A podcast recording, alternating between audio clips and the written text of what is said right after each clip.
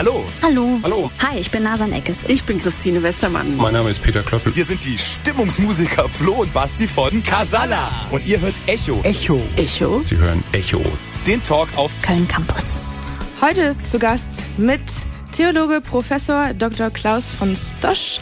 Römisch-katholische Theologie hat er studiert und Geschichte und Philosophie in Bonn und in der Schweiz und ist seit 2008 Professor für systematische Theologie an der Uni Paderborn. Ja, Religion ist heute zwei Stunden lang ein Thema bei Echo und vielleicht auch ein Thema, zu dem sehr viele Menschen eine Meinung haben oder vielleicht auch Fragen. Und deshalb schreibt uns doch gerne jetzt schon oder während der Sendung, wenn ihr Fragen zum Thema Religion, Kirche, Theologie und was alles äh, damit zusammenhängt habt, einfach eine kleine WhatsApp-Nachricht an die 0157 88 33 12 15. Mein Name ist Amelie Liebst. Schön, dass ihr dabei seid. Warum haben Sie eigentlich in Theologie promoviert und jetzt nicht in Geschichte zum Beispiel? Für mich waren die theologischen Fragen immer die faszinierendsten. Also ich habe mich sehr früh für Philosophie äh, interessiert, für Sinnfragen, für die Fragen nach der letzten Wirklichkeit. Und ich fand es dann sehr spannend, dass in der Theologie auch den allerletzten Fragen nicht ausgewichen wurde. Was gab es denn da so für einen Knackpunkt? Also als allerletzte Frage jetzt zum Beispiel?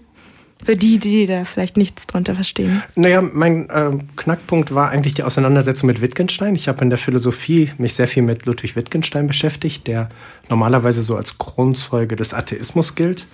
Einer meiner Professoren hat ihn mir auch vorgestellt als so die größte Bedrohung für jede Form von Religion, so dass ich neugierig geworden bin. Und äh, dieser Wittgenstein hat mich dann sehr fasziniert und mir eigentlich einen eigenen Zugang zur Theologie ermöglicht, so dass ich also mit seiner Hilfe gemerkt habe, dass sich sehr spannend fragen lässt. Ähm, jetzt haben Sie es gerade schon so ein bisschen angedeutet, ähm, auch von der Einfluss der Philosophie, die Sie studiert haben. Inwieweit haben die Fächer jetzt Geschichte und Philosophie ähm, dann vielleicht ihren, ihren Glauben oder ihr Studium dann auch beeinflusst der Theologie? Gab es da irgendwas? Ja, die Philosophie hat das sicher sehr stark beeinflusst. Ich habe mich oft auch mehr als Philosoph als als Theologe verstanden. Manchmal war mir das sogar ausgesprochen peinlich, dass ich Theologie studiere. Aber eben über diesen Umweg über Wittgenstein und der starken Erkenntnis, dass sich Theologie nur gut studieren lässt, wenn man unterschiedliche Religionen in den Blick nimmt, ähm, aus dieser Erkenntnis heraus bin ich dann eigentlich ganz froh mit der Theologie geworden. Warum war Ihnen das peinlich? Na, weil so das Bild, was viele Leute von Theologen und Theologinnen haben oder von Menschen, die in der Kirche sind, haben, ja nicht sehr positiv ist. Und äh, im Grunde wollte ich gerne irgendwie hip sein und dann dachte ich, das theologische Studium hilft da nicht gerade bei. Wo, wie, kommt dann, wie kommt man dann dazu, ähm, zu sagen, ich will jetzt an der Uni bleiben und promovieren? Mich haben die Fragen, die theologischen und philosophischen Fragen nicht losgelassen. Und ich habe gemerkt, dass ich durch das Studium nur ein bisschen an der Oberfläche gekratzt habe. Und äh, ich habe eigentlich gar nicht drüber nachgedacht, was ich beruflich machen will, sondern einfach gemerkt, äh, das reicht mir nicht, ich will da tiefer rein. Und äh, habe dann eben gerade diesen eben erwähnten Philosophen Ludwig Wittgenstein zum Thema meiner Promotion gemacht und dadurch mir dann so einen eigenen Stil des Theologietreibens versucht anzueignen. Sie haben dann ganz lange auch ähm, gearbeitet ähm, an, in Köln am Institut und sind dann 2008 nach Paderborn gegangen oder gab es dazwischen noch was? Ich war zwischendurch äh, so zu, als auf Gastprofessuren in Jerusalem und woanders, aber äh, so auf Dauer war ich ganz lange in Köln, bin deswegen auch froh, wieder hier zu sein und äh, ja hier ganz in der Nähe dieses Studios habe ich ja äh, gelehrt lange. Genau, ähm, die Wilhelm-Backhaus-Straße, das Institut für katholische Theologie, auch tatsächlich um die Ecke. Zu Gast bei Echo Professor Dr. Klaus von Stosch. Wir quatschen gleich weiter. Jetzt aber erstmal die Beastie Boys mit No Sleep Till Brooklyn.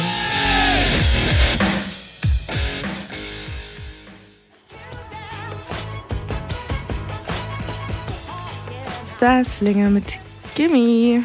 Ihr hört Echo auf Köln Campus. Vielleicht mal, ähm, um Begriffe zu klären. Ist nicht so ganz einfach, ähm, aber wie würden Sie denn Religion definieren? Und geht es überhaupt? Ich glaube tatsächlich, dass es sehr schwierig ist, den Begriff der Religion zu definieren. Es gibt ja eine eigene Wissenschaft, die das versucht, die Religionswissenschaft, die sucht jetzt nach seit über 100 Jahren mit, nach einer guten Definition und hat es eigentlich nicht gefunden.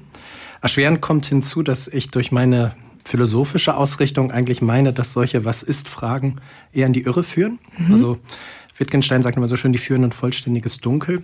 Einfach weil Religionen so vielfältig sind. Also wenn ich jetzt etwas sagen sollte, was auf alles zutrifft, was man gemeinhin als Religion bezeichnet, ist das ziemlich kompliziert.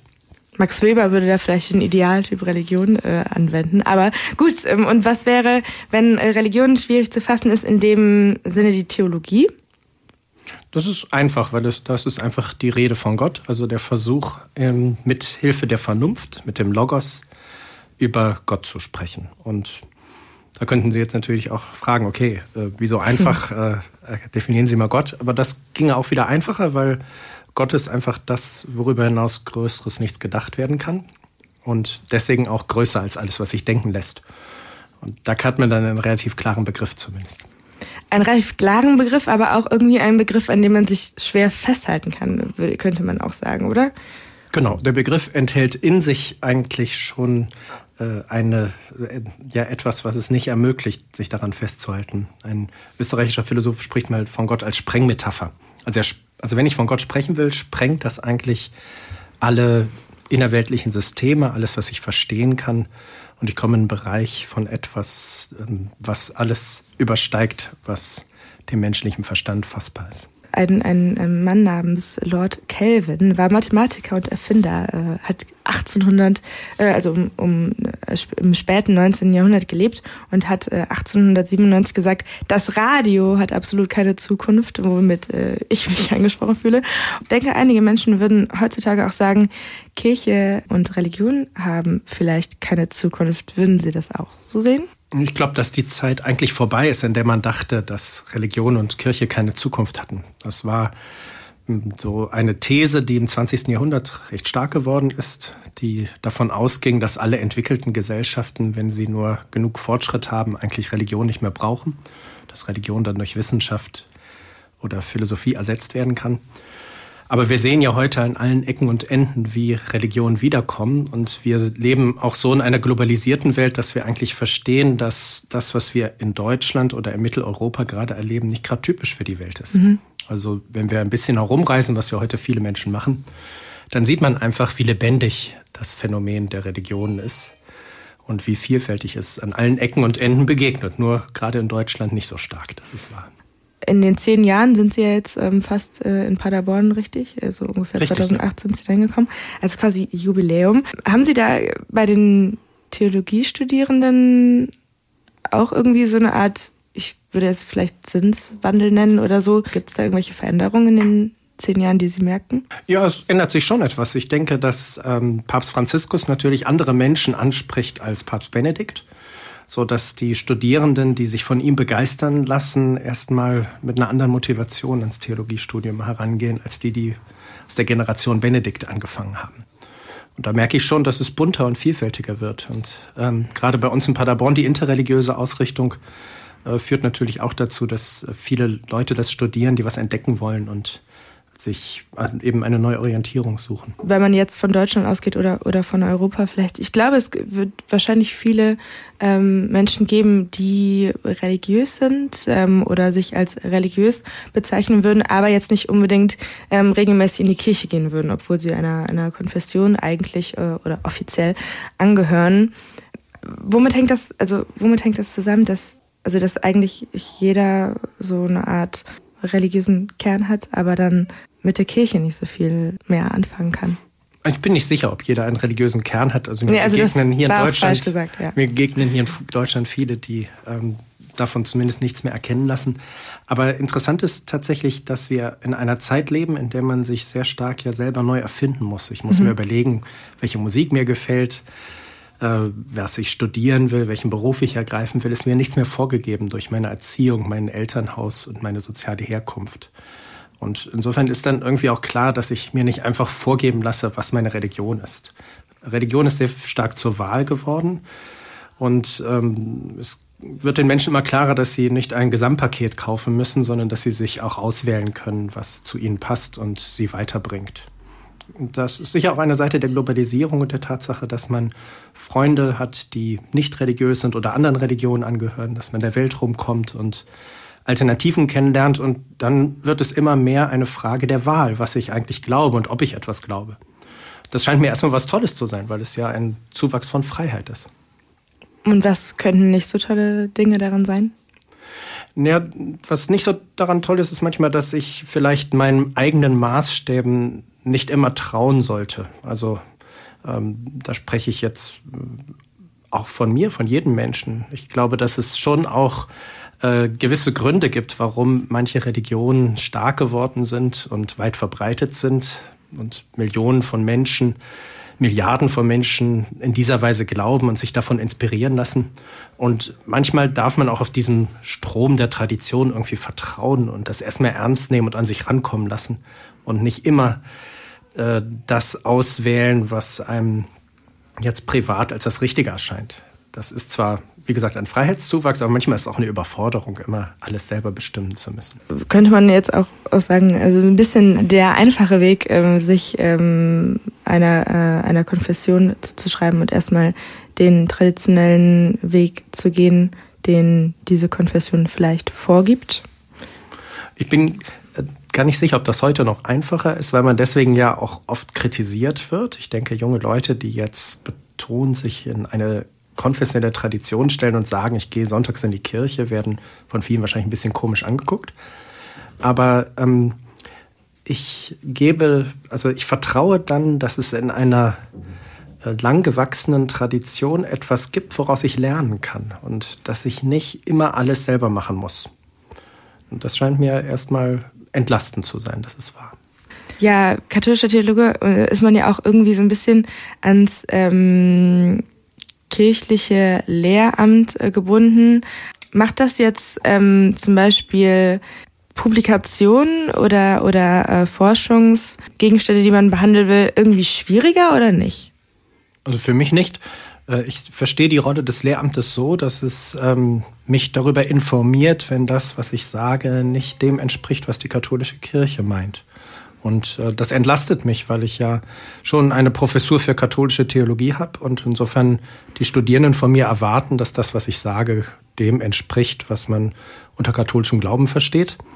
Und wenn ich jetzt selber dauernd mich kontrollieren müsste, wäre das ziemlich anstrengend, weil es ja um Forschung geht. Ich möchte der Wahrheit nachstreben und an keiner Stelle irgendwelche Denkverbote haben. Also denke ich eben radikal und versuche überall das äh, also jeweils nach den besseren Gründen zu suchen und nach der Wahrheit zu suchen. Und ähm, das Lehramt äh, würde sich einschalten, wenn das dann nicht mehr dem entspricht, was der katholischen Kirche entspricht. Was glauben Sie, wie viel Einfluss hat Kirche heute eigentlich noch auf, auf ähm, politische Beschlüsse ja, ich glaube immer weniger. Ne? Das, äh, mhm. Es ist sehr deutlich, dass die Zahl der in den Kirchen organisierten Menschen in Deutschland abnimmt. Wir werden in absehbarer Zeit unter 50 Prozent kommen. Das ist noch nicht der Fall. Das ist noch die Mehrheit in einer der Kirchen, aber es ist abzusehen, dass sich das ändern wird. Und insofern nehmen jetzt ähm, Politiker und Politikerinnen immer weniger Rücksicht auf die Bedürfnisse der Kirchen. Noch gibt es äh, einige Privilegien der Kirchen, dass sie bestimmte Möglichkeiten hat, auf diese Gesellschaft Einfluss zu nehmen, aber das wird immer weniger. Zum Beispiel?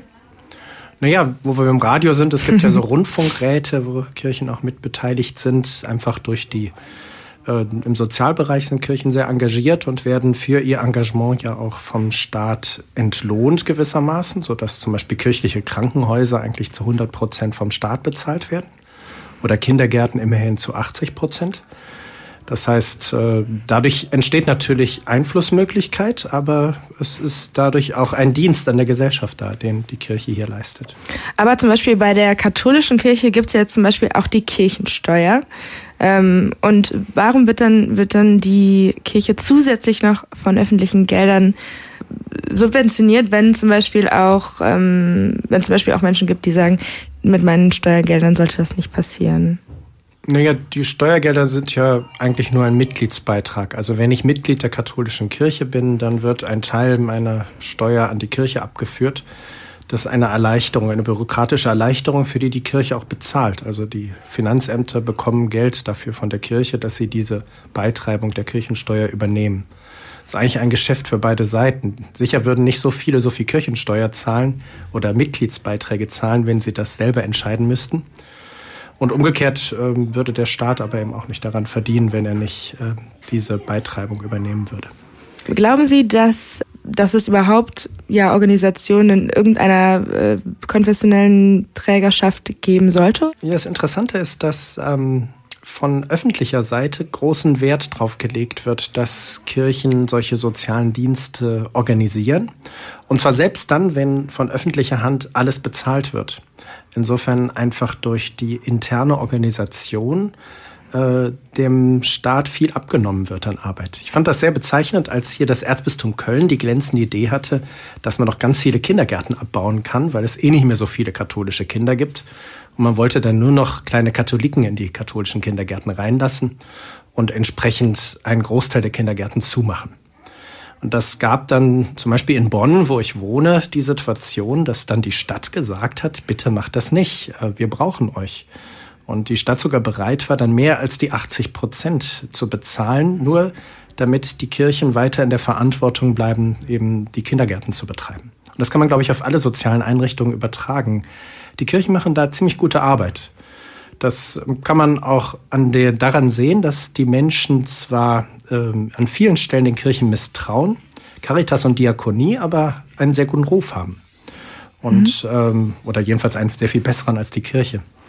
Und äh, insofern viele Menschen merken, dass hier tolle Arbeit geleistet wird und das ist schon was immer man gegen die Kirche oder gegen Christen haben mag, ähm, einfach die doch eine Tatsache ist, dass viele aus der christlichen Motivation heraus sich für die einsetzen, die sonst auf dem Kehrichthaufen der Geschichte landen. Negative Beispiele sind auch manchmal, wo Menschen entlassen werden, die sich zum Beispiel haben scheiden lassen. Oder ähm, solche Fälle gibt es ja auch immer wieder, sind nicht, kommen nicht so oft vor, aber ähm, sowas gibt es ja auch. Und ähm, da wird die Kirche natürlich auch immer kritisiert. Glauben Sie, das ist noch zeitgemäß, dass ähm, äh, sowas vorkommen darf? Ja, ich glaube schon, dass es zeitgemäß ist, dass man in einem kirchlichen in einer kirchlichen Einrichtung auch erwarten kann, dass sich die, die da arbeiten, in irgendeiner Weise mit diesem Träger identifizieren. Ob das dann allerdings dahin führen darf, dass Menschen, die sich scheiden lassen und dann neu heiraten, deshalb dort nicht mehr arbeiten können, das ist natürlich eine andere Frage. Da hat sich ja viel getan durch Papst Franziskus und katholische Kirche versucht sehr stark hier ähm, neue Wege zu gehen, die sicher nicht da ich, ähm, drin bestehen können, zu sagen, dass Ehescheidungen egal sind, aber die entsprechend der generellen äh, Denkweise des Papstes, dass Barmherzigkeit immer das Wichtigste ist, dass man eben Wege auch für die aufzeigen kann in der Kirche, die in ihrem persönlichen Lebensentwurf scheitern und dann eben eine Ehe zum Beispiel beenden. Insofern, also da tut sich was, da werden neue Wege entwickelt und das muss dann natürlich auch die Folge haben, dass diese Wege ähm, durchschlagen auf die Frage, ob eine Kindergärtnerin dann entlassen wird, wenn sie nur heiratet oder nicht. Da könnte man ähm, auch die, die Frage äh, anschließen, warum dauert es denn alles immer so lang? Warum schafft man nicht irgendwie das Zölibat ab? Äh, jetzt ein Beispiel. Ähm, aber ähm, was man ja auch immer vergisst, das ist ja eigentlich äh, eine Welt, Kirche ist, die äh, dahinter steht und man nicht nur die katholische Kirche in Deutschland hat. Wie ähm, verhält sich das eigentlich? Also wie, wenn man jetzt einen relativ moderneren Papst in Anführungsstrichen hat mit Papst Franziskus, wie lange dauern so Prozesse, wenn sich da überhaupt was ändert? Das sind ja Jahre, die da, die da ins Land streichen. Ja, das ist äh, gut beobachtet. Die ähm, Kirche ist nicht gerade, also die katholische Kirche zumindest, ist nicht gerade dafür verdächtig, ähm, Trendsetter für gesellschaftliche Entwicklungen zu sein. Und ähm, da wird man sicher noch einiges warten müssen, bis Dinge, die in unserer Gesellschaft schon selbstverständlich sind, auch in der Kirche ankommen.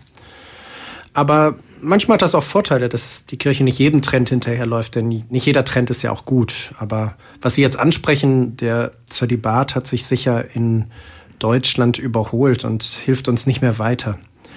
Ähm, aber wenn man weltkirchlich guckt, gibt es sicher auch Gegenden in der Welt, wo wir nicht die Probleme des Priestermangels haben wie hier und wo der Zölibat nicht solche Probleme mit sich bringt. Und dann ist in der Tat die Frage, wie man hier vorgeht. Franziskus scheint den Weg gehen zu wollen, dass man das regional auch verschieden machen kann, sodass wenn die Bischöfe hier in Deutschland mal den Mumm hätten zu sagen, wir wollen, dass verheiratete Männer auch Priester werden können, dann würde das sicher nicht am Papst scheitern. Philipp fragt, Herr von Stosch, denken Sie, dass das sogenannte christliche Menschenbild, so wie es immer wieder zum Beispiel von Parteien wie der CDU postuliert wird, in der heutigen Gesellschaft eigentlich noch ein gutes Konzept zur Grundlage unserer Gesellschaft darstellt? Soll ich das nochmal wiederholen? Nein, also, also das christliche Menschenbild besteht doch im Kern darin, die Unantastbarkeit der Würde des Menschen zu betonen. Also eigentlich ist Artikel 1 des Grundgesetzes eine Übersetzung für äh, dasjenige, was Gott Ebenbildlichkeit meint, also das, worum es im christlichen Menschenbild geht. Und äh, das ist mit Sicherheit das, was wir brauchen für unsere Zeit. Ich hoffe, dass das auch, ähm, oder soweit ich sehe, ist das auch in der CDU, aber soweit ich weiß, in allen demokratischen Parteien weit verbreitet. Eine Anschlussfrage direkt auch von Philipp. ähm, werden dabei nicht viele Teile der Gesellschaft ausgeschlossen, wie zum Beispiel Homosexuelle? Ähm, also die, das christliche Menschenbild muss ja, wie Habermas das sehr schön gesagt hat, rettend übersetzt werden. Es muss also diese Formel der Gott-Ebenbildlichkeit übersetzt werden in eine Sprache, die unsere Zeit versteht und da ist eben die Menschenwürde eine schon schöne Übersetzung. Ich würde nicht meinen, dass das christliche Menschenbild irgendetwas zum Thema Homosexualität sagt. Außer vielleicht, dass äh, die Homosexualität, insofern sie zur Natur des Menschen gehört, etwas ist, was Gott in seiner Schöpfungsordnung verankert hat und worüber wir uns freuen sollten. Aber es ist ja jetzt nicht so, dass die Kirche das äh, offiziell ähm, auch so akzeptiert. Naja, in der evangelischen Kirche gibt es darüber ja eine sehr intensive Debatte. Viele in der evangelischen Kirche würden das mittlerweile so sagen, wie mhm. ich das auch getan habe. Und auch in der katholischen Kirche hat sich was getan. Papst Franziskus ist da sehr zurückhaltend äh, mit den Urteilen an der Stelle. Ich finde das sehr schön, dass er eigentlich sagt, äh, dass wir solche Urteile dem lieben Gott überlassen sollten und nicht selber uns aufschwingen sollten, darüber zu entscheiden. Denn es ist einfach offensichtlich, dass Homosexualität, das wissen wir eben mittlerweile, eine Anlage ist, die in der Natur liegt.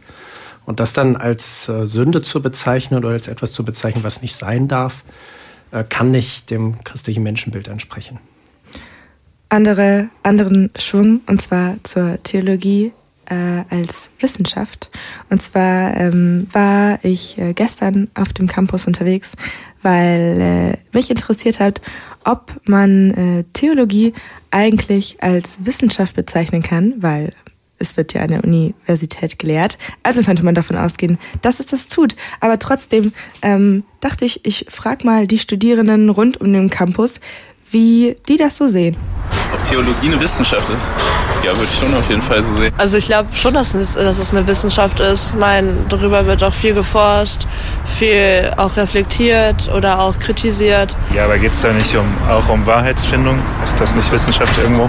Doch, ich glaube schon, dass es eine Wissenschaft ist. Das ist jetzt kein Forschungsgebiet, wo sich äh, viele neue Sachen entwickeln, so wie eine Naturwissenschaft oder so. Aber ich glaube, ja, Geschichte und Kultur, die machen das nochmal zu einem ganz eigenen interdisziplinären Studiengang.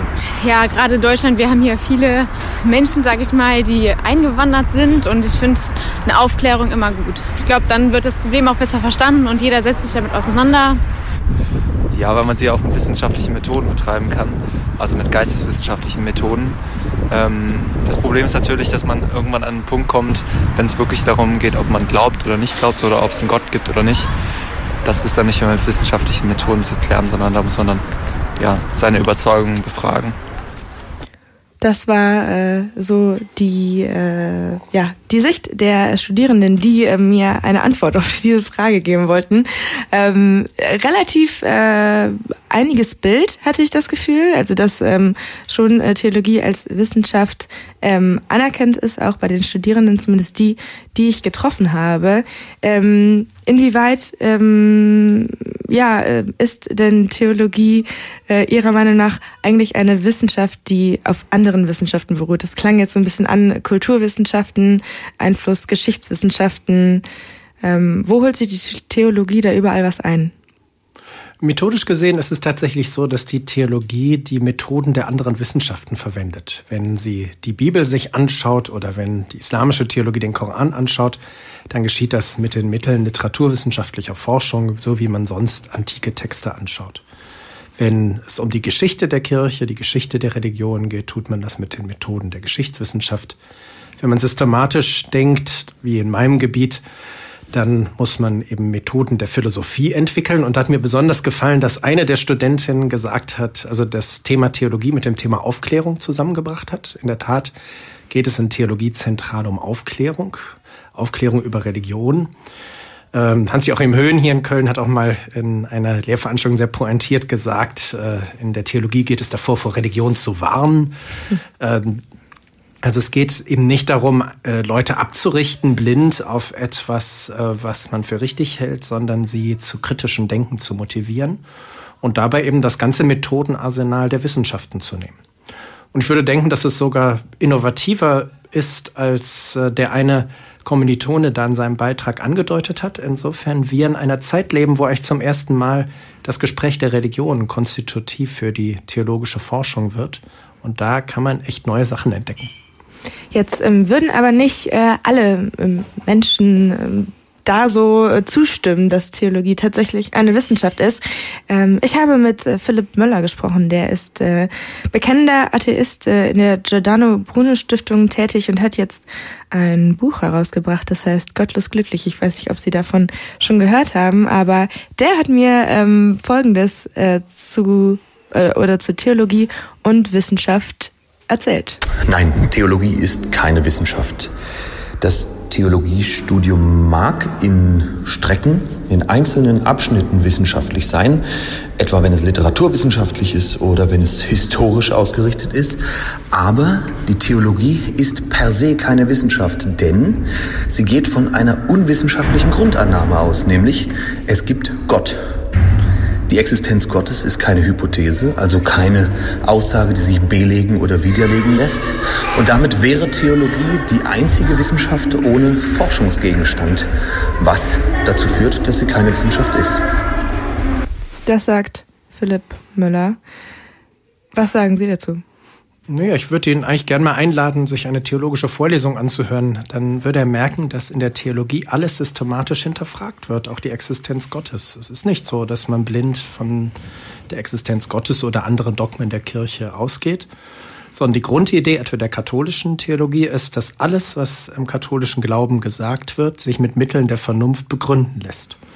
Und ich fordere meine Studierenden immer auf, alles kritisch zu hinterfragen, schreibe meine Bücher auch so, dass äh, atheistische Gegeneinwände sehr viel Raum einnehmen und es kommt da darauf an, allein mit Mitteln der Vernunft für die Existenz Gottes und den Glauben der Kirche einzutreten. Und wo das nicht gelingt, muss man dann eben auch zugeben, dass eine bestimmte Annahme revidiert oder verändert werden muss. Würden Sie sagen, man kann also Theologie auch ohne Probleme studieren, wenn man prinzipiell nicht an Gott glaubt? Ja klar, also das sind manchmal manche meiner besten Studierenden sind Atheisten oder äh, glauben etwas anderes als das, was ich lehre. Also äh, das zum Beispiel hat die beste Prüfung bei mir aller Zeiten zur Trinitätstheologie eine Muslimin abgelegt, die also innerlich selber natürlich meint, dass die Trinität ziemlicher Unsinn ist. 2009 haben Sie, Klaus von Stosch, das Zentrum für komparative Theologie und Kulturwissenschaften an der Uni Paderborn, Paderborn quasi mitgegründet. Kann man mitgegründet sagen? Ja. Ja, das haben Sie gemacht. Ähm, warum? Warum ähm, gründet ein Theologe ein Zentrum für komparative Theologie? Zu diesem Zeitpunkt gab es noch gar keine nichtchristliche Theologien an deutschen Universitäten. Äh, das entsprechende Gutachten des Wissenschaftsrates, was dazu geführt hat, dass es jetzt eine ganze Reihe von Standorten für islamische und auch jüdische Theologie gibt, äh, lag noch nicht vor. Und ähm, insofern war das richtige Pionierarbeit, jetzt zu versuchen, dass nichtchristliche Theologien auf akademischer Ebene in Deutschland Fuß fassen und ins Gespräch mit der katholischen evangelischen Theologie kommen. Das wollte ich erreichen. Und äh, diesen Weg sind wir jetzt seitdem weitergegangen. Und erfreulicherweise gibt es jetzt eben auch andere Standorte, die das versuchen. Auch wenn wir der einzige Standort in Deutschland sind, auf den es alle drei monotheistischen Religionen, also islamische, jüdische und christliche Theologie auf professoraler Ebene an einem Standort gibt. Also wirklich auch mit Instituten und ähm, wie man das so von. Ja, wir sind dabei, das dass wir erst seit 2009 begonnen haben, ist das natürlich noch nicht voll ausgebaut, aber es, äh, man kann im Moment bei uns Theologien im Dialog studieren und es gibt eben von allen Religionen zumindest eine Person, die eine Professur hat und es soll mehr werden. Inwieweit hat der interreligiöse Dialog auch mit den Professoren aus dem äh, jüdischen und islamischen Bereich Ihre Theologie beeinflusst?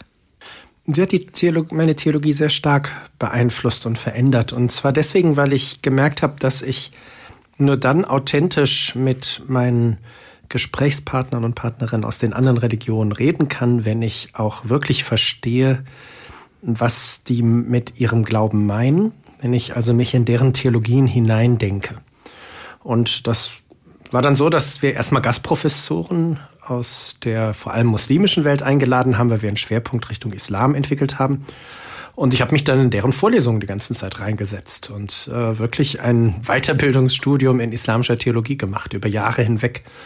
Und wenn man so intensiv ähm, islamische, äh, die Theologie einer anderen Religion kennenlernt und auch Freundschaften schließt über Religionsgrenzen hinweg, äh, mitbekommt, was für faszinierende Leute da kommen, äh, dann verändert das einen. Ähm, Sie haben auch einen Forschungspreis äh, gewonnen für das Projekt äh, Islam in Deutschland. Worum ging es da? Das war ein Preis für ähm, ein Projekt, in dem wir uns vor allem mit der mit dem Islam in der deutschsprachigen Literatur auseinandergesetzt haben, also interdisziplinär aus der Germanistik und der Theologie, haben wir uns angeguckt, wie bei Leuten wie Navid Kamani zum Beispiel der Islam vorkommt und in Romanform eigentlich neu konfiguriert wird. Ähm, jetzt haben Sie auch ein Buch geschrieben, das heißt äh, Herausforderungen ähm, Islam, äh, eine christliche Annäherung. Ähm, inwiefern ähm, kann, können solche Monographien auch helfen, irgendwie ähm, im, im alltäglichen äh, Leben den Menschen zu helfen, miteinander zurechtzukommen. Ja, kommt das in Ihrem Buch auch vor oder ist es eher dann auf theologischer Ebene? Naja, es geht darum, aus christlicher Perspektive den Islam zu betrachten und ich versuche Wege zu zeigen, wie man äh, sich von äh, wesentlichen Grundvollzügen des Islam als Christ faszinieren lassen kann. Also ich versuche eigentlich zu zeigen, wie wie toll der Islam ist in einer bestimmten äh, Auslegung. Also ich will gar nicht in Abrede stellen, dass es im Moment auch ziemlich verwirrte Menschen gibt, die den Islam äh, schlechte Presse bescheren, indem sie ihn zum Anlass nehmen, um schreckliche Verbrechen zu begehen. Aber wenn man eben den Islam von seinen Quellen her betrachtet, vom Koran her, und den einigermaßen vernünftig auslegt, dann kann man sehr viel Faszinierendes darin entdecken. Und das scheint mir hochpolitisch zu sein, weil ein wichtiger Grund, warum viele junge Muslime heutzutage äh, dazu ten oder manche, also viele ist ganz, ganz falsch gesagt, warum manche dazu tendieren, mhm. den Islam fundamentalistisch zu verstehen, ist, äh, dass sie sich nicht anerkannt fühlen in unserer Gesellschaft, dass sie ähm, den Islam als Identitätsmarker nehmen gegen die Moderne und gegen den Westen. Und wenn wir jetzt aus christlicher Seite auf diese Menschen zugehen oder wenn Menschen, die westlich auch säkular geprägt sind, auf den Islam zugehen und Muslimen zeigen, was sie faszinierend an dieser Religion finden, dann öffnet das Türen in unsere Gesellschaft hinein und eröffnet äh, jungen Menschen die Möglichkeit, als Muslime sich hier zu Hause zu fühlen in der Moderne und im Westen. Johanna Arana, auch Theologin, hat äh, vor einiger Zeit, ich glaube, im Gespräch mit der Zeit, ich weiß es gerade nicht mehr genau, ähm, auf jeden Fall äh, in einem Interview gesagt, der Islam muss als äh, theologische Disziplin, also islamische Theologie, muss an die deutschen Universitäten. Würden Sie das also auch unterschreiben? Ja, also da haben wir in Paderborn mit angefangen eigentlich mit dieser Idee, also mit ein ganz wenigen anderen Standorten. Mittlerweile ist das auch in Tübingen der Fall, wo Johanna Rohana lehrt. Und ich glaube, dass das ganz, ganz wichtig ist. Äh, einerseits, weil der Islam eine kulturprägende Kraft ist, aus der wir auch im Abendland stark schöpfen. Also der Islam ist viel wichtiger für Europa und zwar nicht nur als Negativbild, als wir wissen, als uns bewusst ist. Aber dann eben auch um Muslimen, die nun mal sehr viele hier leben in Deutschland, über vier Millionen, äh, um ihnen eine Chance zu geben, in dieser Gesellschaft heimisch zu werden und ihren Glauben in adäquater Weise zu reflektieren. Ich habe auch gelesen, dass Sie im, äh, steht in Ihrem Lebenslauf, im Iran äh, waren, ähm, aus Forschungszwecken kommen. Ich weiß nicht, ob ich das richtig ausgesprochen habe. Ähm, was haben Sie da getan? Ich ähm, bin öfters dort und halte Vorlesungen. Es ist ganz faszinierend, dass ich dort äh, schiitischen Studierenden in dem Herzen des religiösen Islam dort, also in Rom, Vorlesungen halten darf. Entschuldigung. Wir sind alle hier so ein bisschen krank. Wie halb Köln. ja, genau. Und ähm, äh, ich ähm, mache dann Einführung in das Christentum und Einführung in die systematische Theologie und äh, komme dann mit den ähm, muslimischen Studierenden dort ins Gespräch über verschiedene Themen des Glaubens und bin da ganz fasziniert, wie offen die sind und wie viel sie lernen wollen.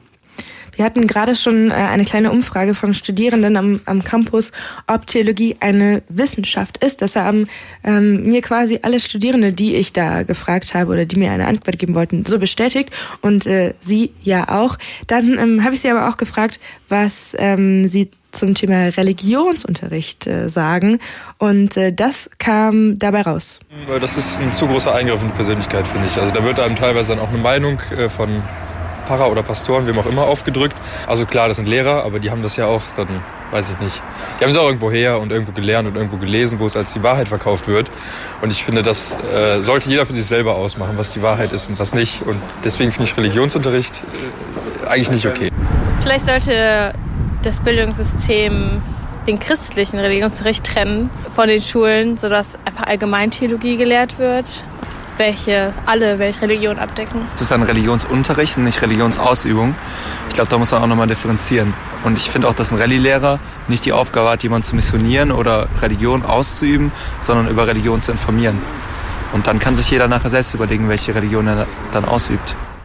Sollte es äh, Religionsunterricht oder konfessionellen Religionsunterricht, ob es jetzt christlicher oder evangelischer, katholischer, islamischer Religionsunterricht ist, noch geben oder sollte man das quasi als Ethikunterricht oder allgemein zusammenfassen? Ich glaube, dass es sehr wichtig ist, dass wir weiter konfessionellen Religionsunterricht haben. Ich würde mir aber wünschen, dass der sich kooperativ öffnet. Denn was wir dringend brauchen angesichts der Herausforderung durch den Fundamentalismus, ist, dass junge Menschen in allen Religionen konfrontiert werden mit rationalen Auslegungen ihres Glaubens und dass sie gesprächsfähig werden, dass sie ihre Orientierung kritisch miteinander diskutieren und äh, dass sie authentisch von einem Lehrer, einer Lehrerin über ihre jeweilige Religion informiert werden und dadurch dann einen eigenen Standpunkt entwickeln können. Ähm, ich denke, dass das gerade in einer Zeit, wo Religion so viele negative Schlagzeilen macht, total wichtig ist. Ein Ethiklehrer würde niemals einen jungen Menschen, der äh, sich dem IS in Syrien anschließen möchte, ähm, davon abbringen können. Das äh, also man, er würde nicht ernst genommen oder sie würde nicht ernst genommen von dieser Person als authentische Erklärerin dessen, was im Koran steht. Aber ein muslimischer Religionslehrer, eine Lehrerin, könnte durch ihre genaue Koranexegese solche für den fundamentalistisch, Fundamentalismus anfällige Schülerinnen und Schüler äh, gewinnen. Und äh, das brauchen wir ganz dringend. Köln Campus, Echo Klaus von Stosch bei mir zu Gast. Wir haben gerade vor den letzten zwei Songs darüber gesprochen, inwiefern es äh, konfessionellen Religionsunterricht an Schulen geben sollte oder ob das nicht eigentlich überholt ist. Klaus und Stosch, äh, Sie haben gesagt, dass es äh, wichtig ist, dass es konfessionellen Religionsunterricht gibt, sowohl islamischen, christlichen ähm, Religionsunterricht und dann auch von einer Person, die ähm, diese Glaubensrichtung auch studiert hat. Genau. Genau. Und ähm, meine äh, Frage wäre dann, aber entstehen dann nicht auch irgendwie wieder Lücken, wenn ähm, jetzt jeder quasi, ähm, also wenn, wenn ähm, mein Kind jetzt ähm, äh, den katholischen Religionsunterricht besucht, dann aber nicht den islamischen, dann stehen ja auch irgendwie wieder Wissenslücken. Ja, also ich denke an einen konfessionell kooperativen Unterricht. Das heißt, dass äh, man nicht etwa dann sortiert und die Kathol katholischen Kinder gehen immer zum katholischen Lehrer oder der Lehrerin, sondern mir scheint es sehr wichtig zu sein, auch bei denen zu lernen, die aus einer anderen Religion kommen. Es ist ja in jedem Lehrplan äh, schon vorgesehen, dass man zum Beispiel was über den Buddhismus lernt, auch im katholischen und evangelischen Religionsunterricht. Aber leider lernt man das nicht bei einem Buddhisten. Und ich glaube, es wäre sehr wichtig, dass alle großen Religionen und auch atheistischen Weltanschauungen an der Schule repräsentiert sind und dass sie die Möglichkeit haben, sich authentisch den Schülerinnen und Schülern zu präsentieren. Und äh, das müsste dann eben auch so geschehen, dass diese verschiedenen Lehrer und Lehrerinnen der verschiedenen Religionen und atheistischen Anschauung miteinander in den Streit kommen, dass sie miteinander ringen und dass die Schüler und Schülerinnen so lernen, eben rational Meinungsverschiedenheiten auszutragen und dass sie sehen, wie man friedlich und freundschaftlich auch unterschiedlicher Meinung sein kann. Sollte das dann Pflicht sein für äh, die Schülerinnen und Schüler, oder nicht. Weil, also wenn man, wenn dieses System funktioniert ja nur, wenn äh, jeder quasi alles belegt. Genau, also ich würde tatsächlich denken, dass es äh, zum Bildungsauftrag ähm, unseres Landes gehört, Menschen authentisch auch mit Religion zu konfrontieren. Religionsunterricht hat ja nicht die Aufgabe, äh, Kinder abzurichten auf die jeweilige Religion, sondern Religionsunterricht versucht kritisch zu informieren und versucht, die Schülerinnen und Schüler zu einer eigenen Entscheidungsfindung anzuleiten. Und dafür ist es sehr wichtig, authentisch unterschiedliche Positionen kennenzulernen. Und äh, da sollten alle Positionen, die in unserer Gesellschaft relevant sind, die stark sind, die wichtig sind, die auch politische Probleme verursachen, die sollten in den Dialog treten. Jetzt hatten wir ähm, gerade apropos äh, Dialog ähm, noch das Beispiel Christentum, Islam. Ähm, und da hatten sie gesagt, ähm, dass Islam äh, oder islamische Theologie äh, auch irgendwie faszinierend sein können. Inwieweit denn faszinierend? Ist das jetzt nur auf äh, die Forschung äh, bezogen oder was genau meinen Sie damit? Ja, ähm, das eigentlich am Islam gibt es ganz vieles Faszinierendes, wenn man den Islam erstmal als Glaubenspraxis betrachtet. Ich erinnere mich noch gut, wie ich als äh, Jugendlicher das erste Mal in Marokko war, während des Ramadan, während der Fastenzeit. Und erst einmal ziemlich irritiert war, dass die Leute an so einem langen Tag, äh, war ein Sommertag, äh, nichts essen und nichts trinken. Und dann einfach einmal gedacht habe, na gut, wenn ich jetzt hier bin, sollte ich vielleicht einfach mal gucken, was das mit mir macht, wenn ich mal mitfaste. Und das war ziemlich aufregend, was für Erfahrungen ich gemacht habe, einfach dadurch, dass ich mit den Menschen in diesem Land mitgefastet habe. Erstmal haben die mir das alle sofort angesehen, weil man schon in den Lippen gesehen hat, dass ich auch faste und nichts trinke. Und dadurch ist eine große Solidarität entstanden, weil die natürlich dachten, warum fastet dieser verrückte Christ mit? Ich meine, er ist kein Muslim, muss das nicht machen. Warum tut er das? Aber ähm, dann kam eben auch dazu, dass ähm, ich selber gemerkt habe, wie mich das beschäftigt und verändert, dass ich auf einmal nichts trinken darf. Das war echt anstrengend. Und der Abend dann, als wir zusammenkamen und ähm, im Kreis standen mit der Dattel in der Hand, das wunderschöne, die wunderschöne Rezitation des Koranrezitatoren gehört haben, da merkte ich schon, wie mein ganzer Körper eben leiblich Sehnsucht war nach diesem gemeinsamen Mahl. Eigentlich schmecken mir gar keine Datteln, aber in dem Moment war ich eine einzige Sehnsucht nach dieser Dattel. Und die so in Gemeinschaft zu verzehren und dazu einen liturgischen Gesang zu hören. Als Katholik ist das ganz schön schwer, da keine Assoziationen an die Eucharistie zu entwickeln. So Fastenerlebnisse bräuchte man ja jetzt eigentlich keine Religion für. Gut, aber woher nehme ich die Motivation, so etwas Lustiges zu machen, wie nichts zu essen und nichts zu trinken? Und, ja, ich äh, glaube, also ich da gibt es wahrscheinlich auch einige, die das trotzdem machen würden, wahrscheinlich. Naja, eher nichts essen, oder? Also zumindest ja, so Heilfasten und so. Es wird eigentlich immer betont, dass das äh, nichts zu trinken eigentlich ziemlich sinnlos ist. Mhm. Und vor allem, selbst wenn ich es mache, bin ich dabei ziemlich allein. Also äh, wir haben ja gerade wieder Fastenzeit und ich habe eigentlich eine lange Tradition der Fastenzeit, auch äh, zumindest phasenweise nichts zu essen. Aber ich könnte jetzt nicht behaupten, dass ich da mit meiner Glaubensgemeinschaft mich eins weiß. Äh, eigentlich entscheidet doch jeder selber, wie er fastet oder ob er fastet. Das ist sehr stark individualisiert. Und das Faszinierende am Islam ist, glaube ich, dass hier Dinge noch gemeinsam geschehen, dass ich durch Rituale einer Gemeinschaft merke, wer ich bin und wohin ich gehöre. Ist das, ähm, bekommt dann die Religion nicht auch so ein bisschen, oder in dem Fall der Islam, so eine Funktion von Gemeinschaft, die man vielleicht heute auch gar nicht mehr so findet? Vielleicht suchen wir Gemeinschaften auch in anderen, in anderen Dingen? Ja, es ist sicher so, dass diese gemeinschaftsstiftende Funktion, die ich ähm, gewinne, indem ich solche konkreten Rituale mitvollziehe, ein Grund sind, warum viele junge Menschen sich vom Islam etwa äh, anziehen lassen und ihn attraktiv finden, selbst in merkwürdigen Auslegungsformen. Und äh, natürlich kann man solche Erlebnisse auch woanders haben, etwa im Fußballstadion. Aber ähm, es ist schon interessant, in welcher Intensität Religionen Erlebnisse kostenlos anbieten, für die man sonst äh, hm. ziemlich viel Geld äh, geben muss. Wenn man jetzt, wir hatten jetzt gerade das, das Thema ähm, Islam, wenn wir schon dabei sind und äh, auch bei Fundamentalismus, ähm, bei der Gefahr, dann ähm, kann man sagen, Aufklärung ist ein ganz wichtiges äh, Moment. Ähm, Islam thematisieren, Glaubensinhalte thematisieren und aufklären thematisieren. Ähm, aber ähm, kann nicht auch ähm, zum Beispiel eine Überthematisierung eines Themas dazu führen, dass ähm, immer mehr Interesse zum Beispiel am Funda an fundamentalistischen Inhalten geweckt wird? Auch da habe ich gar keine Sorge. Wenn man den Islam richtig versteht, wenn man sich ihm angemessen annähert, hat er so viel Faszinierendes zu bieten. All das, was Fundamentalisten attraktiv finden, findet man dann auch, aber man findet es eingebettet in einen rationalen Zusammenhang. Und ähm, das Ganze ist dann nicht nur für den Bauch, sondern auch für den Kopf gut verdaulich und verständlich. Beispiel Dschihad, ähm, auch ein großes Missverständnis wahrscheinlich.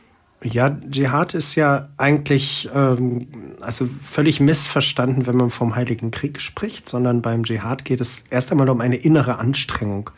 Darum, wirklich mit letzter Kraft für etwas einzutreten. Muslimische Feministinnen sprechen zum Beispiel gerne vom Gender Dschihad, um ihre feministische äh, Arbeit zu beschreiben. Also Dschihad ist erst einmal ähm, ein, ein, ein friedliches sich bemühen und kann im Kriegsfall eben auch Selbstverteidigung bedeuten.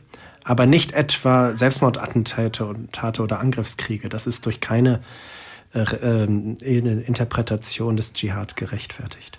Es gibt ja auch nicht nur theologische oder religiöse Phänomene, die vielleicht Islam und Christentum verbinden, sondern auch trennen. Da ist ja eine, eine ja, zentrale Figur, ähm, zum Beispiel Jesus, weil der Islam nicht als Gottes Sohn ähm, angesehen wird, sondern einfach schlichtweg als Prophet. Wie ähm, geht man damit um? Also ist es in der Theologie auch im theologischen Diskurs irgendwie so, dass man ähm, da nicht auf einen Nenner kommt? Oder lässt man den äh, quasi nickt man sich ab und sagt, ja, wir kommen da einfach irgendwie nicht zusammen oder wird da schon hart diskutiert? Ja, da wird natürlich hart diskutiert. Allerdings muss man sehr vorsichtig sein, nicht zu schnell äh, zu denken, dass man unterschiedlicher Meinung ist. Denn es gibt an der Punkte, ähm, gerade bei dieser Frage, ob Jesus Sohn Gottes ist, ähm, ist der Unterschied zwischen Islam und Christentum etwas anders, als man normalerweise denkt. Mhm. Denn äh, Jesus erfährt im Koran sehr viel Wertschätzung. Er wird als Wort Gottes bezeichnet, als Geist Gottes, als Messias und ähm, eben als Prophet und Gesandter. Und die, äh, die in der Tat festzustellende Abwehr des Gedankens, dass er der Sohn Gottes ist, wenn man das auf Arabisch betrachtet, stellt man fest, dass hier ein arabischer Begriff verwendet wird, den Christen gar nicht verwenden, um von Jesus als Sohn Gottes zu sprechen. Also die Suren, die sich ausdrücklich gegen Jesus als Sohn Gottes wenden und dabei eben den Begriff äh, Wallat verwenden, wenden sich eigentlich an pagane Araber, die Jesus in den Pantheon der Kaaba eingereiht haben, als ein Gottessohn neben den Töchtern Gottes und vielen anderen Göttern. Und äh, insofern ist die eigentliche Frage nicht äh, Sohn Gottes oder nicht, sondern die eigentliche Frage ist, ob man an einen Gott glaubt oder nicht. Und damit christlich die Frage, wie man die Trinität interpretiert. Und wenn man den drei einen Gott als ein, also als monotheistischen Glauben versteht, wie die meisten Christen das ja tun oder eigentlich immer auch schon getan haben, dann äh, ist zwar weiter ein Unterschied zum Islam da, insofern Christen von Jesus Christus Dinge sagen, die Muslime nicht sagen. Zum würden, Beispiel. Aber es ist kein Gegensatz mehr. Ja, ähm, also zum Beispiel ist es für Christen ja sehr wichtig, dass äh, Jesus Christus am Kreuz gelitten hat, gestorben und auferstanden ist, das würden Muslime so nicht von ihm sagen. Und da sind natürlich zentrale Punkte des christlichen Glaubens, die Muslime nicht sagen. Aber es ist halt ein großer Unterschied, ob sie dem direkt widersprechen oder ob sie es einfach nicht sagen. Und mir scheint es so, dass der Koran vieles weglässt, was dem Christentum sehr wichtig ist. Ich habe aber in der Forschung der letzten Jahre immer mehr gemerkt, dass es äh, kaum direkte Widersprüche gibt. Ähm, aber es gibt ja hermeneutische Auslegungen und auch verschiedene Übersetzungen. Inwiefern sind denn theologische ähm, oder wissenschaftliche Interpretationen dann gegensätzlich? Also ist es ähm, oder Auslegungssache und dann wieder hinfällig? ich versuche, also ich verstehe Theologie schon sehr stark als rationale Wissenschaft, so dass tatsächlich mit Argumenten man auch über Religionsgrenzen hinweg bestimmte Dinge klären können muss. Ich habe zum Beispiel bei dem Thema jetzt Jesus im Koran sechs Jahre lang mit meinem muslimischen Kollegen Mohammad Rashid jetzt an einem Buch geschrieben, in einer größeren Forschungsgruppe. Äh, das Buch erscheint jetzt nächsten Monat und es ist tatsächlich ein Buch, in dem wir gemeinsam als muslimischer Theologe und als christlicher Theologe uns verständigen über Jesus im Koran. Und äh, es ist kein Kompromiss, sondern es ist der Versuch, das, was man philologisch aus dem Koran ableiten kann, darzustellen, das, was sich historisch sagen lässt, zu sagen und daraus dann unterschiedliche systematische Schlussfolgerungen zu ziehen. Da bleibt es natürlich unterschiedlich, weil die Religionen verschieden sind. Aber es geht ganz schön viel gemeinsam, viel mehr, als ich früher dachte. Geht man mal äh, von, von der Uni weg, was sind Ihre Hoffnungen denn ähm, bezüglich interreligiösem Dialog in Deutschland in den nächsten Jahren? Naja, es ist etwas schwer, da von der Uni wegzugehen, weil ich eigentlich diese Hoffnung sehr stark an die Uni binde. Mhm. Weil ich glaube, dass die islamische Theologie, die wir jetzt hier aufbauen, gerade im Gespräch mit jüdischer Theologie und christlichen Theologien, dass das zurückkehren, also dass die Menschen, die jungen Menschen, die wir bei uns ausbilden, dass die dann als Multiplikatoren, Multiplikatorinnen in den Schulen, als Rallye-Lehrer und Lehrerinnen, als Imame, als äh, Pastorinnen und Pastore, Pasteure, also dass die was verändern können. Dass es dann theologische Kompetenz im interreligiösen Dialog auch an der Basis gibt und dadurch ein viel tieferes Verstehen. Aber da kommen wir tatsächlich nur hin, indem wir äh, theologisch etwas entwickeln und äh, das fangen wir in Deutschland gerade Gott sei Dank an, aber äh, noch viel zu zögerlich. Ähm, wir haben noch ein paar Fragen von ähm, Menschen, die uns zugehört haben. Ähm, Klaus von Stosch und mir. Ähm, eine, die äh, bezieht sich tatsächlich auf die erste Stunde. Ähm, und da geht es nochmal um die äh, Kirche als äh, sozialen Arbeitgeber. Ähm, ich lese es einfach mal vor, damit ich auch dieser Nachricht gerecht werde und nichts vergesse. Ähm, also aufge, aufgepasst. Ähm, Peter, der ist nämlich in die Sendung reingerutscht und äh, er sagt, ich ärgere mich etwas, dass es keinen Widerspruch zu den Aussagen zur Kirche als Arbeitgeber, als soziale Dienstebringerin gibt. Also Kirchen diskriminieren, sagt er, und das ist leider zurzeit ähm, durch ein Sonderrecht legitimiert. Das ist deutlich zu unterscheiden von der gewünschten Identifikation mit einem Arbeitgeber. Daran anschließend ähm, wir Bürgerinnen und Bürger haben Anspruch auf Leistungen, zum Beispiel Kita, das hatten wir auch. Es ist bequem, auf kirchliche Träger zurückzugreifen. So wird leider jedoch anderen Trägern der Markt, Zugang zum Markt verwehrt und das eben zum Teil komplett öffentlich finanziert. Da wollen wir natürlich auch noch kurz was zu sagen. Haben wir natürlich schon angeschnitten in der ersten Stunde, aber vielleicht für alle die, die ähm, dann noch nicht zugehört haben, Rolle von, von kirchlicher Trägerschaft und öffentlichen sozialen Diensten. In der Frage wird ja das Thema Kita direkt angesprochen, das wir auch ähm, schon mal aufgegriffen hatten. Und das habe ich sehr intensiv gerade hier im Erzbistum Köln miterlebt. Insofern nehme ich das vielleicht als Beispiel, aber ich glaube, dass das für viele andere Bereiche auch gilt.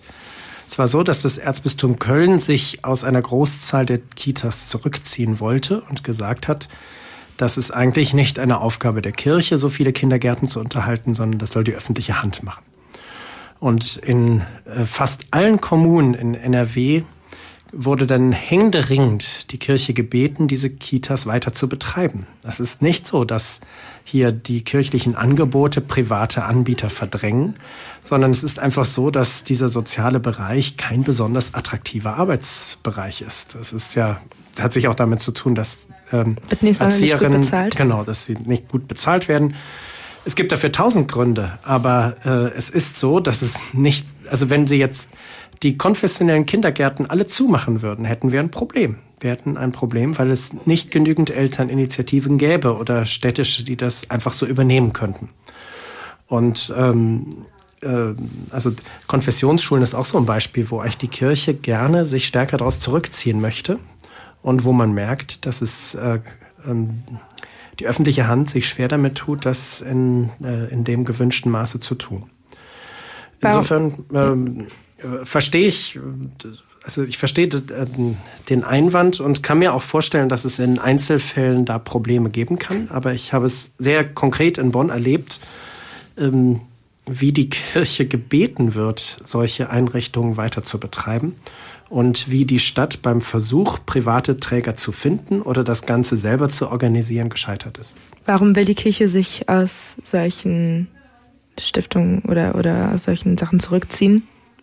Nun, das ist ja so, dass wir immer weniger äh, Kirchenmitglieder haben und dann diese äh, Kindergärten schon längst viel zahlreicher sind, als sie nötig wären, um die kleinen Katholikinnen und Katholiken zu beglücken.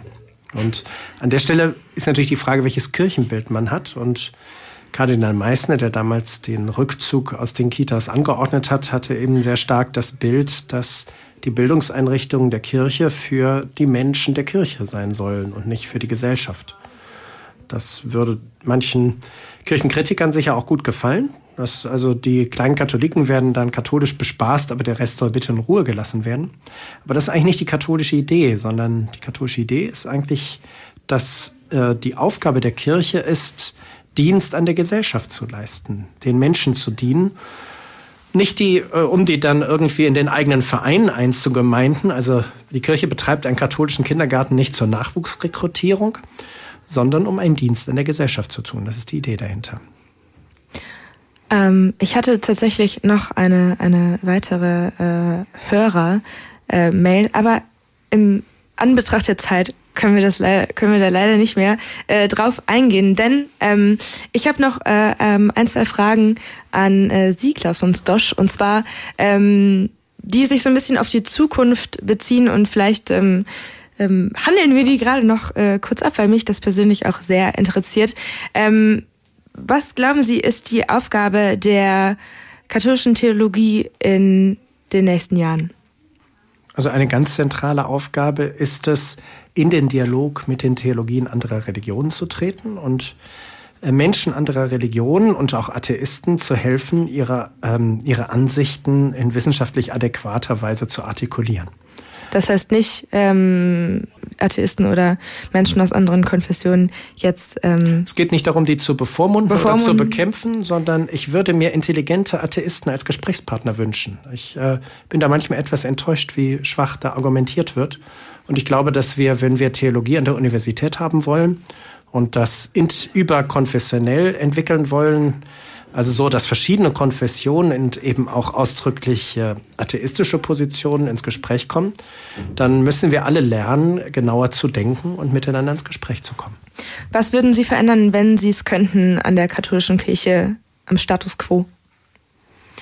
Ui, jetzt ähm, an der katholischen Theologie hätte ich jetzt äh, leichter was antworten können. Bei der katholischen Kirche, glaube ich, ist es das Entscheidende und Wichtigste im Moment, etwas an den Zulassungsbedingungen zum Amt zu ändern, weil es einfach immer weniger Menschen gibt, die Priester werden wollen, die diese zölibatäre Lebensform in Kauf nehmen wollen.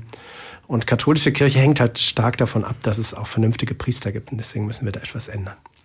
Klaus von Stosch, katholischer Theologe, Professor an der Uni Paderborn, war bei Echo zu Gast. Vielen Dank für die zwei Stunden. Mein Name ist Amelie Liebst und ich bin raus. Köln Campus.